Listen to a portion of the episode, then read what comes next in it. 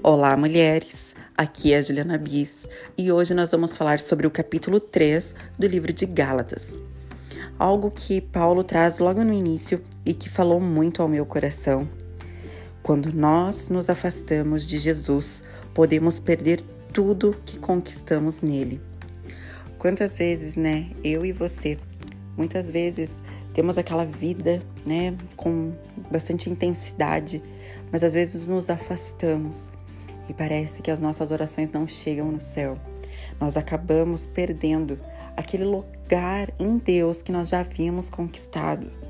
Por isso que é muito importante nós mantermos uma vida constante de oração, de intimidade com Deus. Deus nos salva pela nossa fé em Jesus. Nada que eu e você pudéssemos fazer poderia nos salvar. Então, é para um relacionamento. É a nossa fé em entender e acreditar que Ele existe, que Ele é real e que Ele quer se relacionar conosco. É o que nos traz salvação, nos traz intimidade. Nada que eu e você possamos fazer pode nos salvar, pode nos livrar de uma vida de escassez ou de prejuízo, de viver uma vida longe de Deus.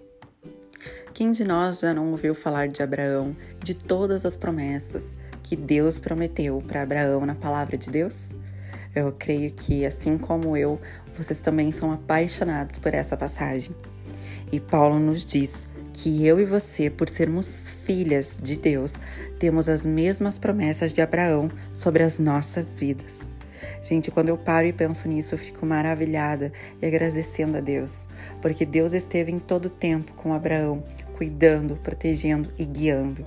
E é exatamente o que Ele quer fazer comigo e com você, desde que eu e você queiramos estar perto dele, deixando Ele nos guiar e nos levar até a nossa terra prometida, ou seja, as promessas que Ele tem na minha e na sua vida. Deus quer a minha dependência e a sua totalmente nele. Quando tentamos viver uma vida longe de Deus ou independente de Deus, eu e você estamos fadadas ao fracasso. Nós não teremos sucesso vivendo longe do nosso Pai. Para termos esse relacionamento real com Deus, um relacionamento de sucesso, uma vida realmente como Ele deseja que nós tenhamos, nós precisamos aceitar os seus caminhos, entender que a forma dele fazer, o tempo dele fazer é muito maior e melhor que o nosso. É dizer sim para tudo que Deus tem para mim e para a sua vida, que nos levará a uma vida de plenitude nele. Aceitar viver os caminhos de Deus é aceitar viver debaixo do seu senhorio, sabendo que a última palavra vem dele e não a nossa, sabendo que Ele tem planos maiores para mim e para você. Deus é um Deus de princípios e não de lei, de regras. Nós sabemos que tivemos a lei lá no Antigo Testamento, mas a lei era para nos preservar a vida ou preservar a vida das pessoas que viviam naquele tempo até que Jesus viesse. Ela os protegeu, mas agora Jesus é a nossa lei não com regras, mas com princípios, não com punição, mas com amor. E é essa vida de liberdade, vivendo por princípios, que Deus espera de mim e de você. Nós temos um relacionamento direto com Ele.